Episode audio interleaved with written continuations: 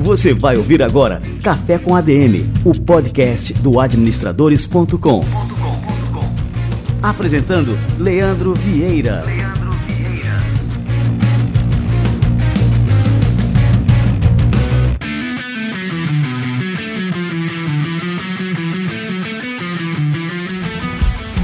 Fala galera, está no ar mais um Café com ADM, a sua dose de cafeína nos negócios. Estamos começando o nosso episódio número 232.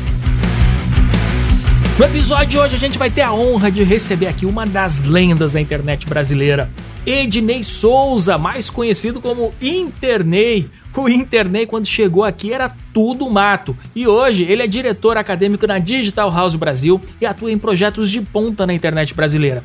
Ele vai contar aqui pra gente sobre a sua trajetória, é, toda a sua história de vida e vai explicar pra gente sobre o potencial da internet para os negócios. E o Ednei conhece a internet como ninguém. Ele vai explicar aqui pra gente como que a internet virou um negócio e como que você pode extrair o máximo dela. Fica ligado que daqui a pouquinho o Ednei chega por aqui. Você está caindo de paraquedas aqui no nosso Café com ADM, deixa eu só explicar um pouquinho para você. Café com ADM já está com mais de 230 episódios no ar, já ultrapassou a marca de 100 milhões de downloads. Olha só, é uma marca impressionante. A gente atingiu aí na semana passada, estamos em festa. E é um podcast voltado para quem é apaixonado por negócios. Se você é um empreendedor, se você é um profissional, se você quer aprender mais sobre administração, sobre gestão, sobre estratégia, sobre marketing, sobre tudo que se relaciona ao mundo dos negócios, você está no podcast certo. E para você não perder nada do que a gente faz por aqui, nenhuma novidade, nenhuma entrevista, eu recomendo que desde agora você pare tudo que você está fazendo para seguir o Café com a DM. A gente recomenda a plataforma do Spotify, tá com uma experiência cada vez melhor para ouvintes de podcast segue a gente no Spotify. É possível que você esteja agora dentro do administradores.com ouvindo esse podcast no player que a gente tem lá em todas as páginas do site. Só que assim, não tem nenhum botão para você se inscrever. Então eu recomendo que você pare tudo que você está fazendo agora, entre no Spotify, procure por Café com ADM e passe a seguir a gente por lá. Assim você fica conectado com Café com ADM e tem também uma ótima experiência para ouvir podcasts. Para facilitar mais ainda a sua vida, a gente criou aqui um link encurtado que você pode colocar, digitar aí no seu navegador adm.to barra Spotify, que isso vai direto para o nosso perfil no Spotify e aí você só coloca para seguir por lá. Beleza? Vamos lá, vamos dar sequência por aqui, Café com ADM hoje, turbinado de cafeína. Tem um recadinho aqui para vocês.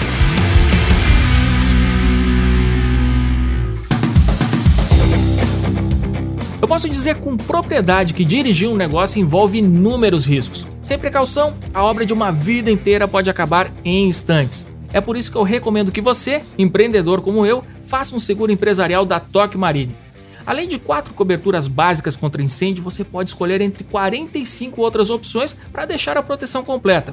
Por exemplo, tem a de home office. A sua empresa disponibiliza equipamentos para o teletrabalho dos funcionários. Se um deles tiver um acidente doméstico e quebrar o computador, o que você faz? Também tem a de delivery para as entregas dos seus produtos. Afinal, são muitos os riscos até a casa do cliente, não é mesmo?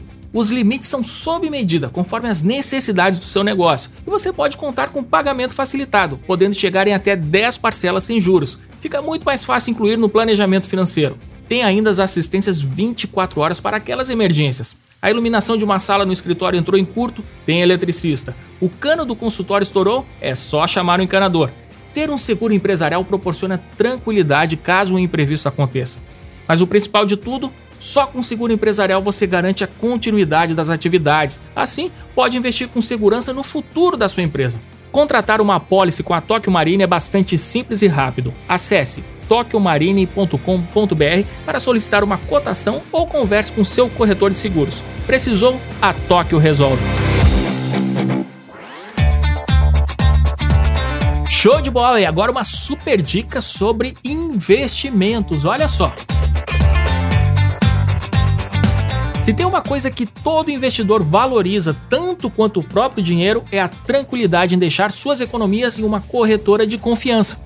O BTG Pactual Digital conta não só com uma estrutura completa de atendimento e operação, mas também com uma experiência de quase 40 anos no mercado de investimentos.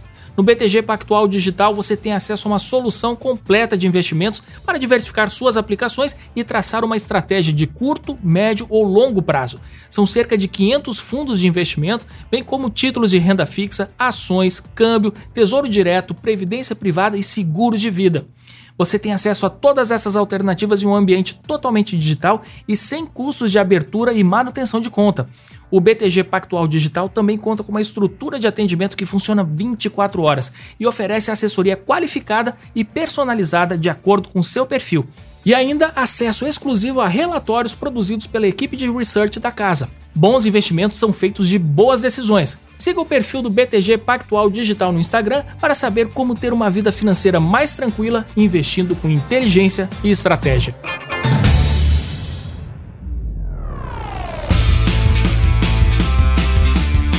Muito bem, galera, botando o cafezinho para esquentar para receber essa fera Ednei Souza, o Internei.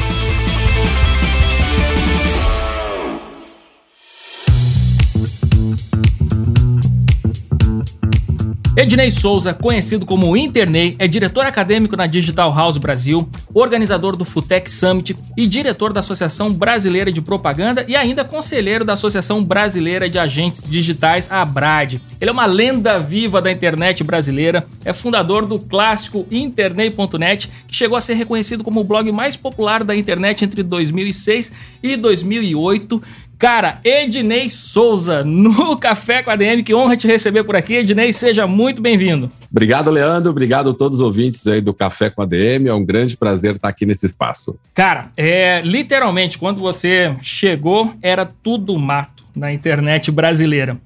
E você é aquele que estava aqui antes de nós, né? E uma coisa interessante, Ednei, eu não sei nem se você vai lembrar disso. É, quando eu comecei o, o administradores.com, quando saiu realmente o site no formato de portal, eu comecei a entrar em contato, né, com vários blogueiros, fiz aquela listinha, né, botava o nome e o e-mail do cara para mandar aqueles e-mails personalizados, né, chamando o cara pelo nome e tal, para divulgar ali o administradores. E aí um desses e-mails, lógico, o destinatário era você, e aí você só me respondeu assim: "Leandro, este site dessa forma não tem futuro porque a gente fazia uma clipagem de notícias ali do Estadão, Folha de São Paulo tal. Aí você me respondeu assim: esse site nesse formato não tem futuro porque o Google vai passar a penalizar né, os sites que copiam conteúdo, embora citasse lá a fonte, né? E aí no começo, assim, aquilo ali veio uma porrada para mim. Eu fiquei meio chateado, assim, né?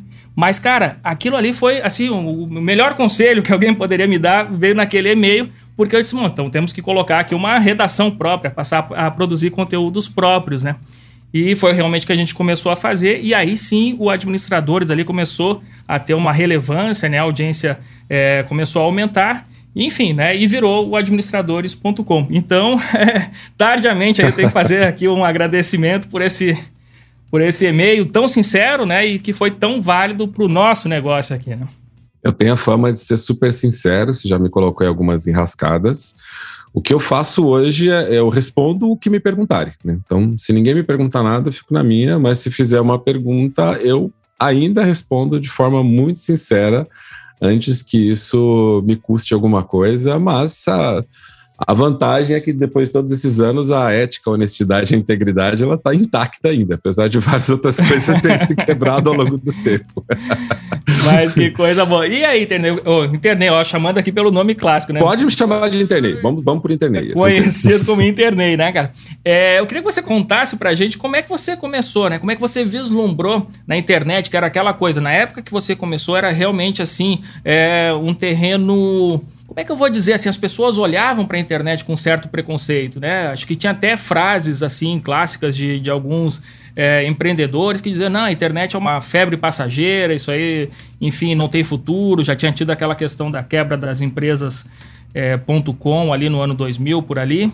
E mesmo assim você era o cara um cara visionário né que fincou ali a bandeira como um verdadeiro bandeirante e, enfim, de lá para cá só cresceu, né? E só aprendeu cada vez mais sobre esse universo digital, tem ensinado também outras pessoas e empresas a navegarem né, nesse universo. Então eu queria que você contasse para a gente como é que foi justamente o começo, né? Como é que você ingressou na internet. Eu trabalho com tecnologia desde 90, eu era programador. Quando a internet começou comercialmente no Brasil, ali por volta de 95, é, eu desenvolvi um, eu comecei a desenvolver sites por, como um bico, né, como assim dizer. E naquela época, programador, quando fazia bico, fazia sistema de locadora, fazia sistema de pizzaria, né? Fiz, comecei a fazer site também. Eu fiz site para uma empresa e essa também, eu fui lá treiná-los. Eu, eu peguei um computador deles que estava na rede, botei o um modem. Toda vez que alguém tentava acessar a internet, o um modem discava, e aí a pessoa conseguia acessar. Aí uma pessoa falou: oh, nós estamos conectados graças ao internet. E os fóruns daquela época, eu tô falando isso é pré-2000, né? Antes da bolha aí. É, você não usava e-mail, porque nem todo mundo tinha e-mail. Você comprava acesso a um provedor e não te dava e-mail ainda nessa época. Começar é. com esse negócio de dar o e-mail depois. E, era, e depois, quando começaram a dar, era um e-mail por família, né? A pessoa compartilhava com toda a equipe de, de casa. teve né? isso também, uhum. teve isso também. O usuário que você tinha que se registrar nesse lugar tinha que ter oito letras no mínimo. Meu nome não tem oito letras, internet tem oito letras certinho, comecei a adotar, e virou internet. E eu comecei a usar como um hobby, né? Eu fiz um site para testar minhas habilidades de desenvolver site, mostrei para um amigo. Ele falou: Mas você não está procurando emprego, né? Porque eu botei tipo um, um currículo meu. Eu falei: Não, não tô. Bem, então você deveria colocar. É, faz o seguinte, me deu uma sugestão assim: pega essas dúvidas que a gente pergunta para você, você coloca no site, que daí a gente olha nele antes de perguntar para você. Porque às vezes a gente não consegue falar com você, você está ocupado. Eu adorei a ideia, né? Porque virou um site para meus amigos me encherem menos o saco, né? Aí eu coloquei lá, tudo que me perguntavam, eu colocava lá, e se já tinha respondido, eu só mandava o link do site. Então foi ficando assim. Quando começou a era dos blogs, é, as pessoas queriam saber como é que eu queria um blog. Os sistemas de blog antigo não tinham um monte de coisa, né?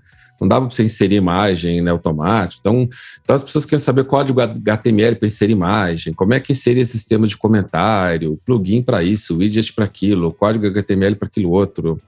E, e, eu comecei a fazer um blog FAQ, só com perguntas de blog. Já era um negócio que eu estava acostumado a fazer, responder pergunta é, de uma forma que o cidadão leigo né, conseguisse entender coisas de tecnologia. E aí todos os blogs apontavam para o meu blog. Você quer saber como faz um blog? Entra aqui. Eu só não tinha paciência de explicar, passava para mim.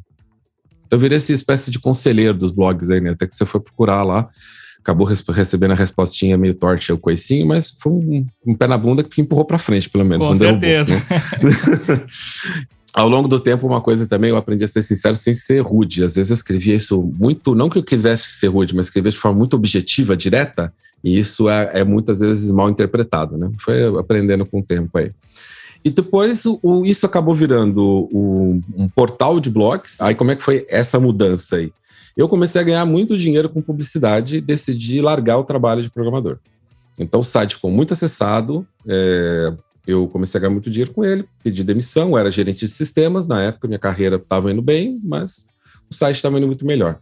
Convidei outros blogueiros, a ideia é que eu vou, ó, aprendi a monetizar meu conteúdo, vou ajudar vocês a monetizarem, e nasceu o Internet Blogs, a gente teve parceria com o IG, depois com o R7, e depois resolvi descontinuar o projeto, porque até publicidade na internet o negócio começou a decair. E daí, com a experiência do Internet Blogs, eu montei uma agência especializada em mídias sociais, uma produtora de conteúdo. Eu fui conselheiro depois eu fui VP de Publishers na Bubox, que é uma ad network. Eu fui fundador, conselheiro da 00K, que é uma integradora de marketplaces. Aí depois eu percebi que esse negócio de estar nas empresas, se a empresa falir, você pode tomar um belo de um prejuízo, sair das empresas tudo, porque nenhuma estava dando lucro, né? O cara tem um monte de empresa, tá rico, tá nada, né? Correndo o risco de perder o pouco que tinha. E fui e enveredei por uma outra uh, jornada aí que fui trabalhar como consultor. Fiz consultoria para várias grandes marcas. E, e é engraçado assim, eu não tinha experiência como consultor apesar de ter fundado empresas, quer dizer, eu sabia o que estava fazendo, mas trabalhando efetivamente com consultor eu não, não tinha experiência. Essa parte da história eu conto pouco, né? Eu comecei a, a prestar consultoria para qualquer startup que levantasse a mão e falasse assim: eu quero consultoria. Teve uma, inclusive, que foi tipo mil reais e uma assinatura de cerveja, né? Aqueles negócios de cerveja todo mês. Foi, foi, então tava, tá, tem uns trocados aí, eu tô fazendo. E aí eu peguei um monte de experiência ali, aí aquilo começou, ah, o cara tá dando consultoria para startup, né? Então o cara deve manjar de inovação, tecnologia.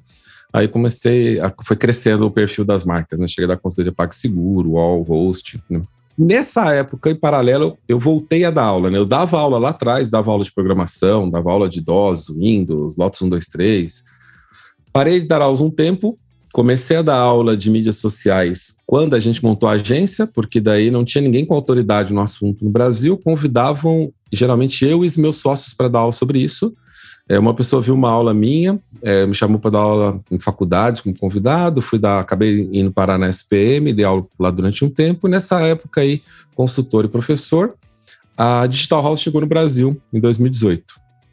E eles queriam alguém que tivesse nesse mundo da educação, com conhecimento de tecnologia. Se tivesse relacionamento com o mercado, era um bônus. Aí me indicaram. Eu fui bem cético para conversar com eles, porque a proposta parecia muito ambiciosa, que é eu vou deixar o, o aluno pronto para o mercado de trabalho, né? E eu me lembro que eu sabatinei, começou eu sabatinando os caras, mas como é que você faz isso? Como é que faz aquilo? Porque eu não acreditava, né? Que era possível. E depois de um monte de perguntas, deu um clique assim, eu falei assim: caramba, é de verdade, né? Eles conseguem fazer isso aí. Eles resolveram alguns elementos da equação aí. Aí mudou totalmente, né? Em vez de eu ficar questionando, perguntando se é verdade, eu comecei a me vender. Não, olha, eu já fiz isso, já fiz aquilo, aquilo outro. e acabou, acabei ganhando a vaga, fui contratado como diretor acadêmico da Digital House Brasil. Eu atualmente sou a pessoa que está há mais tempo na Digital House Brasil. Porque o, o CEO, trocaram já o CEO, tinha o CEO, o CFO, né, a gerente de RH, essas pessoas saíram, chegaram antes de mim, elas, elas saíram, foram trocadas, agora eu sou funcionário mais antigo. Tem eu e tem a Grazi lá do RH, que já trabalhava, que tamo, começamos no mesmo dia, estamos até hoje lá, os funcionários mais antigos. E esse tem sido a minha paixão, né, desde então. Então, eu tô focado na Digital House, é o meu principal trabalho, né, a, a, na Brad, na ABP, eu atuo bem, bem pontualmente, o Futec organizo junto com a Tambor, é, uma vez por ano. Você perguntou um pouco lá da bolha, dessa questão de como ser visionário. Na verdade, é, a bolha, eu não fui iludido pela bolha, né? As empresas que quebraram na bolha, eu nunca acreditei que elas iam dar certo, porque elas não tinham um modelo de negócio claro e lucrativo, era muito especulativo, né? É, esse modelo especulativo ainda tentaram emplacar ele durante uns anos. Então, tem muita empresa que quebrou recentemente baseada na especulação. Hoje, é, o mercado ele ainda tem um pouco de especulação, mas é com um pouco mais de pés no chão. Né? Hoje, em geral, cresce as empresas que têm um problema claro, que elas querem resolver. Isso sempre foi um alicerce para mim. Qual o problema que eu estou resolvendo, né? Porque se você conectar com a história lá atrás, era isso. As pessoas tinham um problema, elas querem uma resposta, eu resolvia problemas. Né? O, uma vez um funcionário meu, quando era gerente de sistemas, falou assim: pô, todo dia problema para resolver, problema. Eu falei, cara, já provou pensar que o seu trabalho é resolver problemas? O dia que não tiver problemas, não vão precisar da gente. Ele ficou pensativo, nossa, é verdade, né? É isso, quando a gente cria algo novo, né? A gente trabalha com sistemas, não com manutenção. A gente, nós estamos criando para resolver um problema. Quando algo não está funcionando bem, é um problema que a gente tem que resolver. É isso, ou da manutenção que existe, ou criar algo novo, tudo é para resolver problemas, né? Então, eu sou um resolvedor de problemas né? e tenho a honra de estar trabalhando nessa empresa que está mudando a educação e tecnologia na América Latina. Conversando contigo, lógico, a gente vai lembrando de toda a própria história da internet, principalmente aqui a internet no Brasil. E você passou por todas essas fases, né, dos negócios digitais. Então teve a fase, por exemplo, dos blogs, que teve assim uma efervescência ali da blogosfera brasileira. É, depois as redes sociais começaram a tomar o protagonismo é, dos produtores de conteúdo. Todos migraram, né?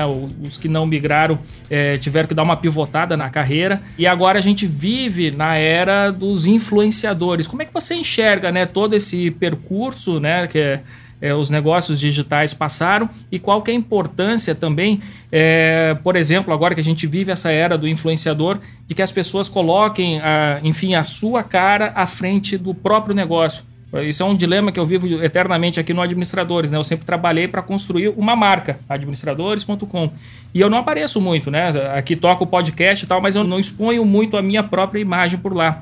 E aí eu queria que você comentasse sobre isso, né? O perfil dos negócios hoje, a importância é, dessa questão de ter uma figura, né? Uma personalidade à frente do negócio. Eu só vou dar um spoiler do final da minha explicação. Dessa vez, em vez de falar que você está errado, eu vou falar que você está certo já. Pode ficar tranquilo. coisa boa. Nós tivemos na internet ao longo aí desses anos muitas tecnologias novas surgindo. É, nós tivemos tecnologias tornando populares e acessíveis. Né? A gente vive uma realidade hoje que todo mundo tem um celular conectado à internet. É, mesmo que você não tenha plano de dados, você acessa alguns aplicativos que são que não consomem banda, você pode se conectar em centros de Wi-Fi, né? Ou pagar pontualmente, né, para créditos para utilizar.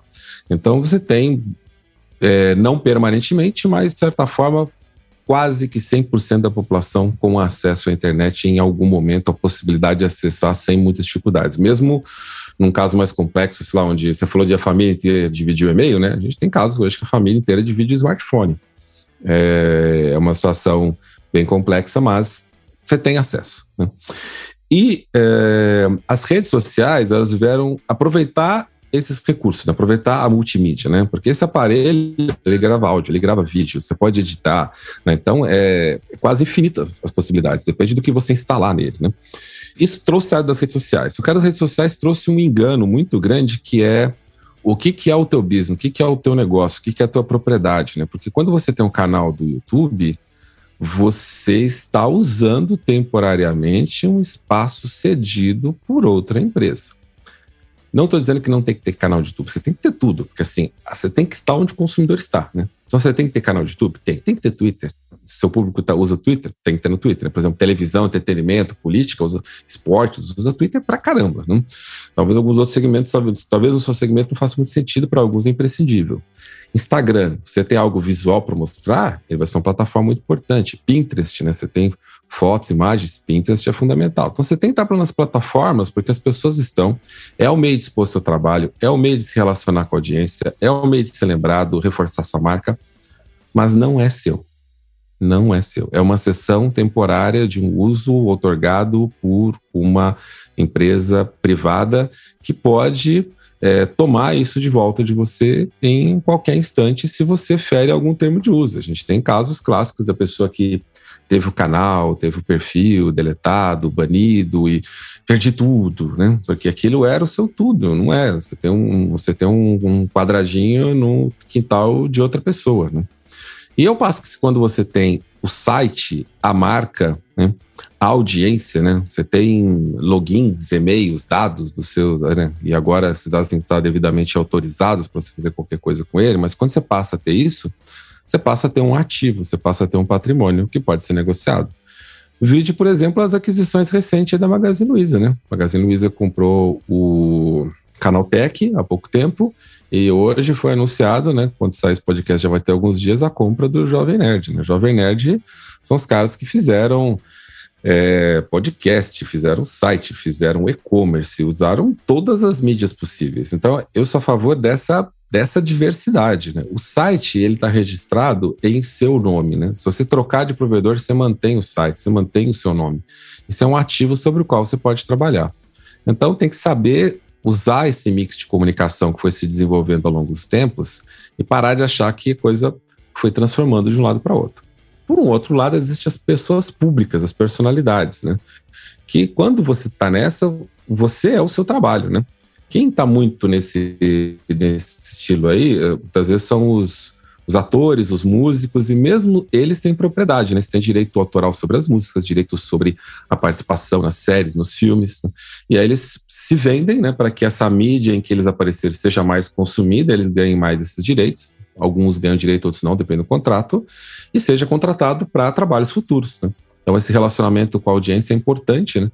É, hoje, no, no, segmento de entretenimento, a pessoa tem muitos seguidores, ela é melhor cotada né, para participar de uma produção, porque ela sabe que traz audiência para essa produção. E aí a gente tem as pessoas que não vivem dessa audiência, não têm uma propriedade e estão dependendo de um momento aí onde as marcas é, estão usando para propaganda. É legítimo esse tipo de trabalho, respeito esse tipo de trabalho, eu só vejo ele como transitório. Né?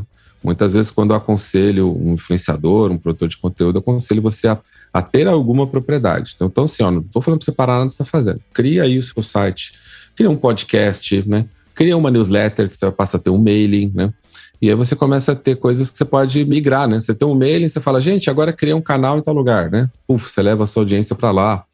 É, então tem que ficar de olho e, ficar de olho nesses movimentos. A surge Clubhouse, é, TikTok, um monte de redes sociais novas aí.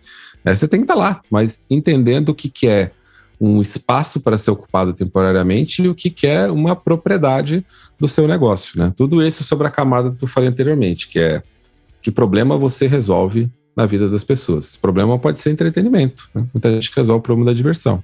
Então tem que ter essa clareza. É, agora eu tô lembrando você falando dessa questão assim desse conselho que você dá para alguns influenciadores para que eles tenham né, um, uma plataforma própria e a gente teve alguns movimentos, por exemplo, até do Whindersson Nunes, que é um dos maiores YouTubers do mundo, né? Que criou ali um aplicativo próprio para não depender tanto ali do YouTube, para ele ter mais controle, enfim, para rentabilizar mais em cima. Mas, assim, essas iniciativas, elas, é, pelo menos pelo que eu sei, assim, elas não deram muito certo. Né? As pessoas não migraram de uma plataforma para outra para continuar consumindo aquele mesmo tipo de conteúdo.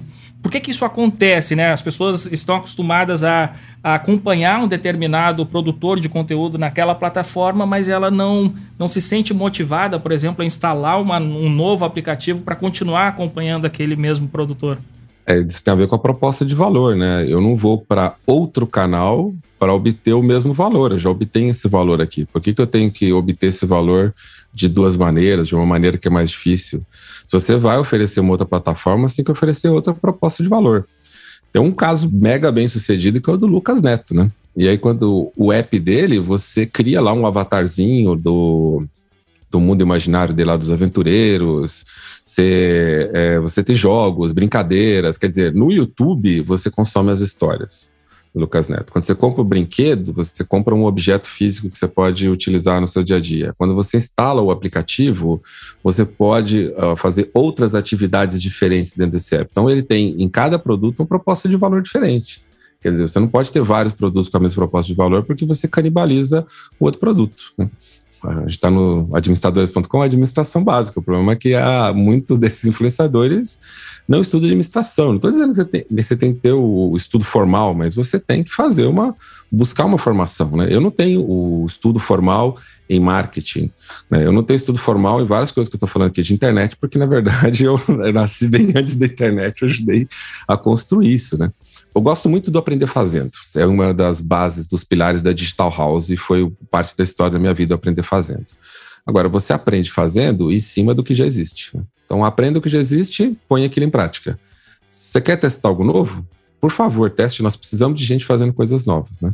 Mas você não precisa cometer os erros velhos, erros antigos, né? Então a gente tem muita gente cometendo erros que já são sabidos. Então, você tem o Whindersson Nunes que não deu certo, você tem aí Lucas Neto, que é um dos empreendedores mais bem-sucedidos do país hoje. Tem um mega império aí da infantil. E no app ele passa a ter uma base instalada, que ele pode se comunicar diretamente, sem intermediários, vou pôr umas aspas aqui, porque o Google e a Apple são intermediários também. Né? Vejam o Fortnite que foi banido dessas plataformas e perdeu um monte de clientes de uma hora para outra. Felizmente, Fortnite dava para ser acessado em outras plataformas. Mais uma mostrar que você tem que ser multiplataforma para você não ficar à mercê de uma única plataforma.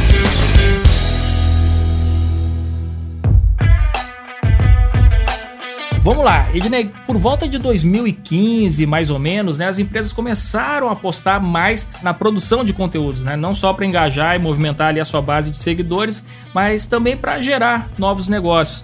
E aí foi mais ou menos aí nessa época que as marcas começaram a acordar para essa a importância do conteúdo, para mudar o perfil de propaganda, não só, enfim, né, fazer uma publicidade, jogar o produto ali na cara do consumidor e esperar que ele compre.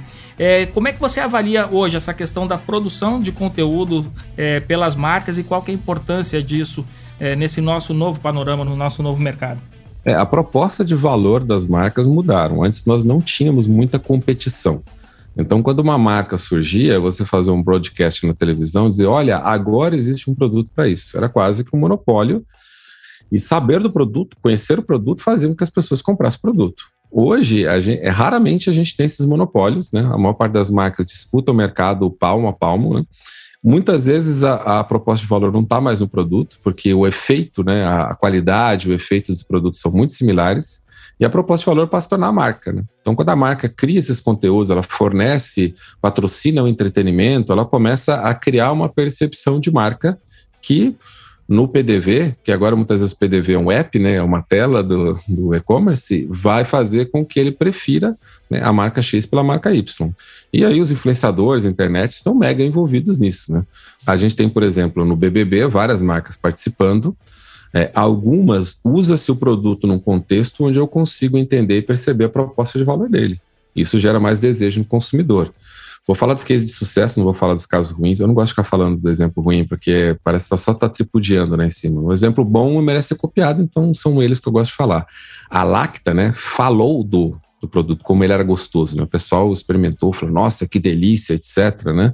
Um ovo de Páscoa da Lacta que se esgotou completamente, ninguém achou mais para comprar em lugar nenhum. Né? Porque as pessoas viram ficaram com vontade de comer. Quer dizer, eu tenho que fazer uma dinâmica, né? Onde a proposta do valor do produto fica evidente. Quer, coisa com mais competição do que ovo de Páscoa, né? Sabe Instagram na época da Páscoa lá, todo mundo estava vendendo ovo de Páscoa. É Copenhague, é Cacau Show, é Nestlé, Nestlé é um gigante, né? Então, para você se diferenciar, é, dá um trabalho, né? E chocolate ainda tem diferença no valor. Agora, você imagina quando a pessoa faz um teste cego não consegue diferenciar produto A e B.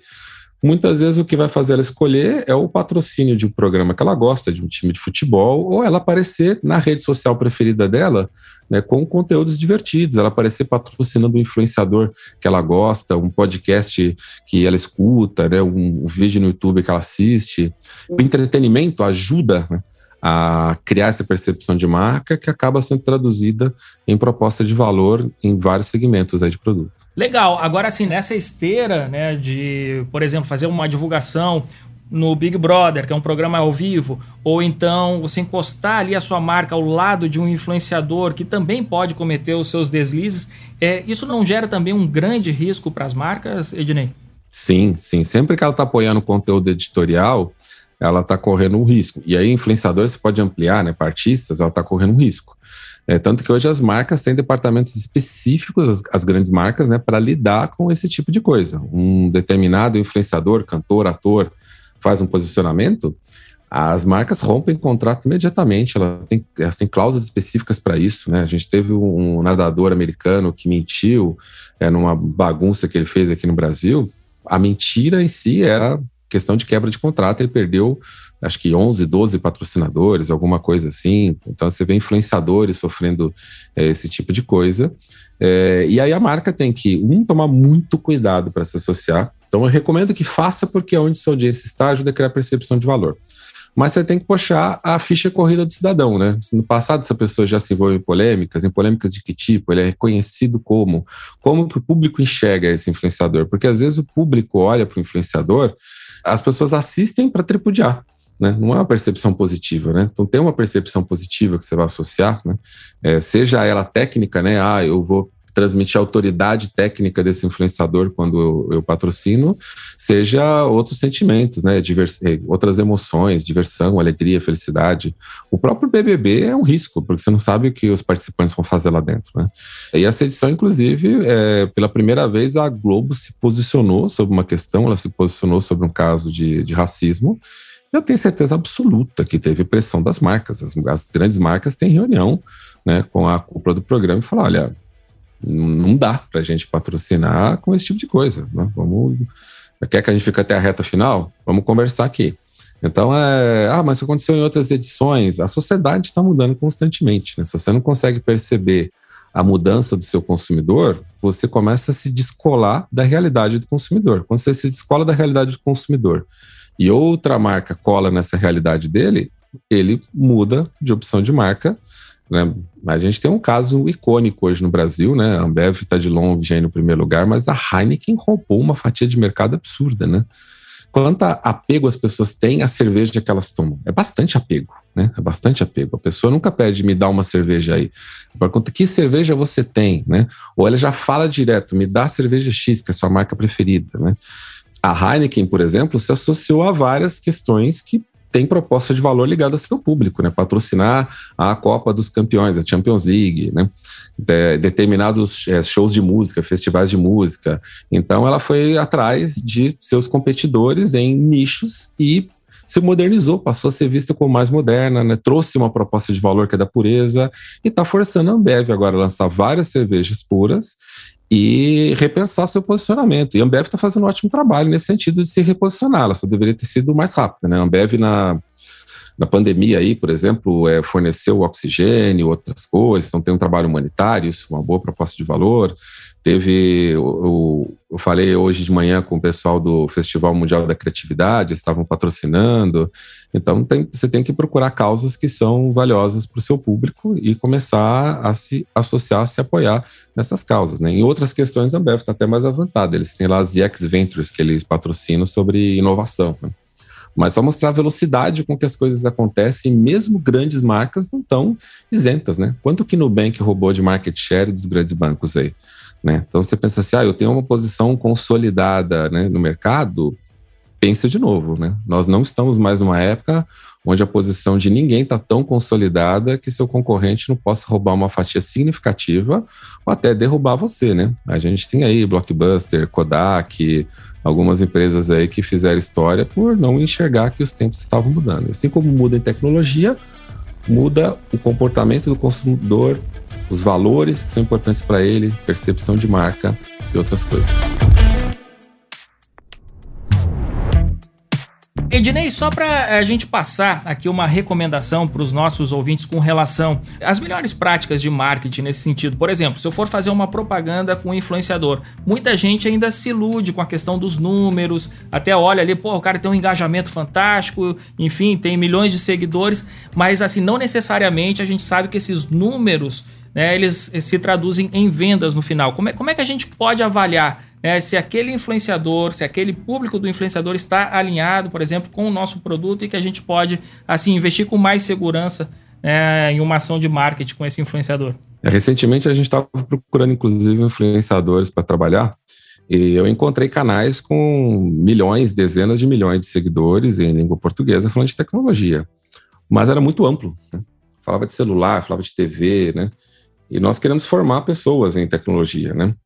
Encontrei outros canais aí com centenas de milhares, né? uma fração dessa, dessa audiência, só que incentivando as pessoas a começarem a programar, né? a estudarem programação, aprender coisas. Bom, isso tem muito mais, cola muito mais com o nosso negócio. Então você tem que procurar é, grandes audiências, mas dentro do seu nicho.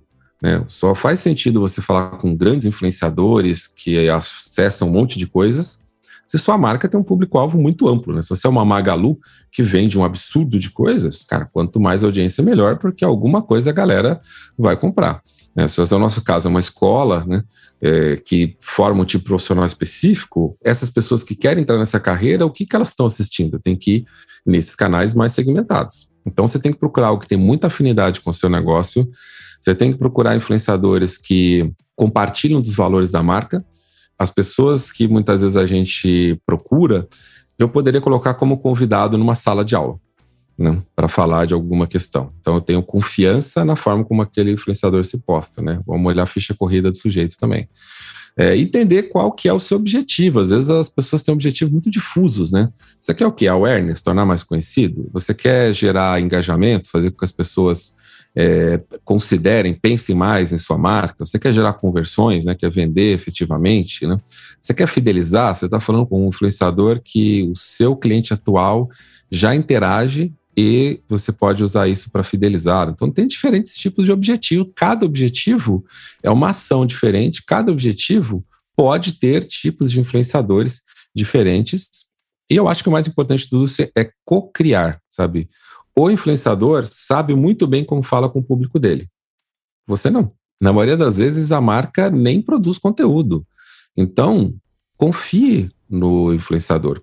Crie junto com ele, co-crie. Então, olhar audiência é importante? Sim. Olhar engajamento é importante? Sim. Mas essas não são as únicas coisas que você precisa fazer. Além de tudo isso que eu falei, ainda tem a questão, às vezes, da autoridade. Né? Ele é reconhecido como autoridade no assunto e você nem vai usar a audiência dele, mas você vai produzir um material e às vezes você mesmo vai divulgar para se aproveitar dessa autoridade no conhecimento. Então, olhe o influenciador como algo mais multifacetado, sabe? Ele é um canal, tem uma audiência, ele é um criador de conteúdo, ele pode ser uma autoridade em um assunto, e isso te dá diferentes maneiras de trabalhar com ele. É, Ednei, agora a gente vai fazer aquele nosso quadro famoso aqui do podcast, que é o livro da semana. E aí eu sempre vou naquela linha da frase, agora eu me esqueci do autor, né? Quando você encontrar alguém de rara inteligência, de raro intelecto, pergunte que livros essa pessoa lê. E aí eu queria saber qual que é a tua indicação de livro da semana pra gente aqui, Ednei.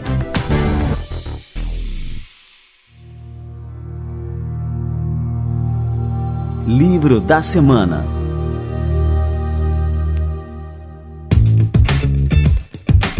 Tem um livro fantástico, na minha opinião. Eu espero, tenho certeza que você vai gostar. Ele se chama Wisdom at Work. É do Chip Coley. Chip é C-H-I-P. Conley é C-O-N-L-E-Y.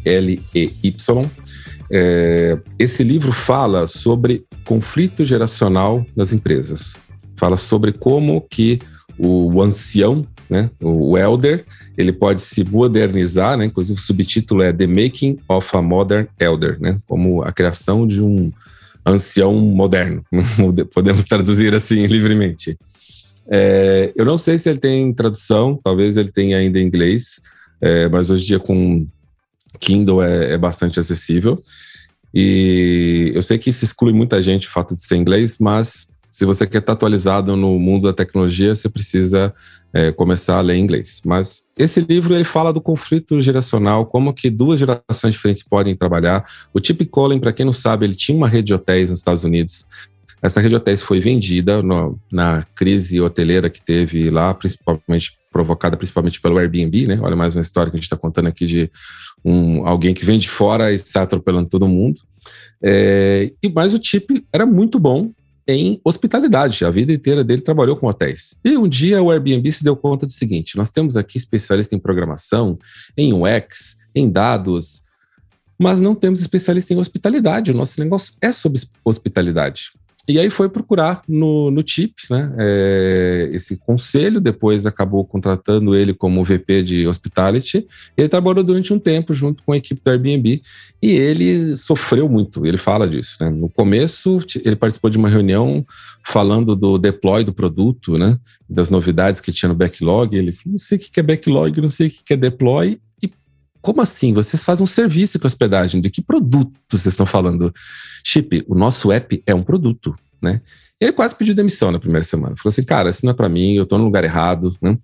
É, mas ele se colocou na posição de humildade, aprendeu, e aí eu recomendo muito que você leia, o livro. Empresas não podem jogar esses anciões fora, né? Você fica parecendo, já começa a parecer que estou defendendo meu lado, né? Que com a barba branca, né? Vocês não estão vendo Olha, aqui. nós estamos no mesmo time aqui. Já, né? Então a gente tem que defender o nosso lado, né? é, as pessoas com mais tempo de companhia, elas têm conhecimento sobre o negócio. Né? Quando você traz as pessoas que têm conhecimento sobre tecnologia, é difícil muitas vezes criar essa colaboração. Né? Então você tem que ou treinar as pessoas que já estão dentro, né, ou trazer pessoas fora e criar um ambiente de colaboração. Isso ele fala muito sobre criar um ambiente de colaboração. Com certeza vai fazer uma diferença aí na sua transformação digital. Fantástico. Olha só, não só a indicação, mas com a própria resenha que você fez aqui do livro. Já anotei aqui para também né, fazer essa leitura. É, enfim, já deixo também a recomendação aqui para os nossos ouvintes.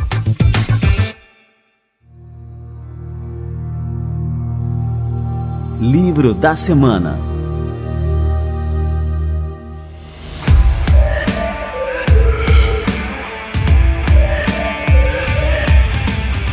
Ednei, cara, eu quero te agradecer muito aqui pela presença no nosso Café com a DM. Agradecer mais uma vez aquele conselho que você me deu lá quase 20 anos atrás.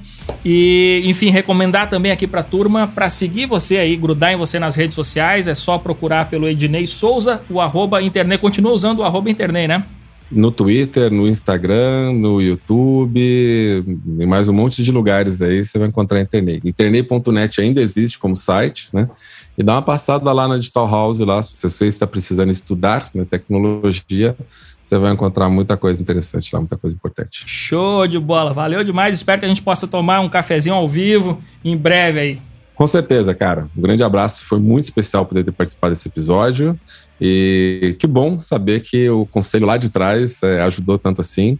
quem já me ouviu em outro lugar muitas vezes ouve eu falando: sua empresa vai quebrar se fizer isso, fizer aquilo, mas eu não estou torcendo para ninguém quebrar. Né? Quando eu dou um conselho é porque eu quero que você tenha sucesso, prospere. Felizmente o Leandro foi por esse caminho. Tenho, tenho muita alegria de ter aconselhado alguns Leandros aí ao longo da vida. Valeu demais, Ednei. Um grande abraço, até a próxima.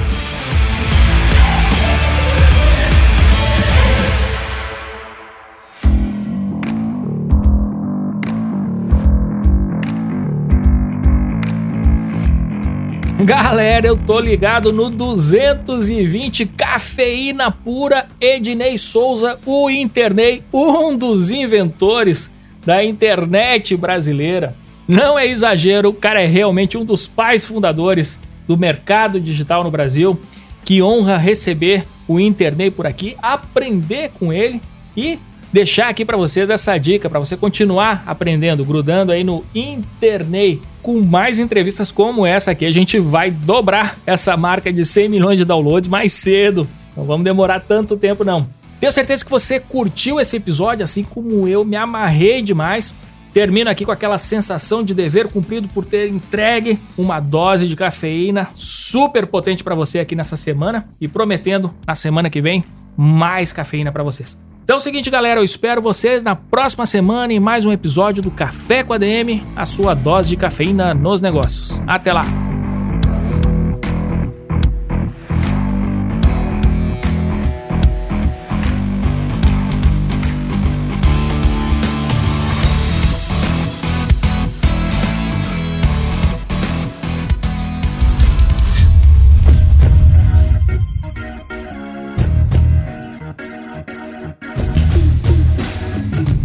Você ouviu Café com ADM, o podcast do administradores.com.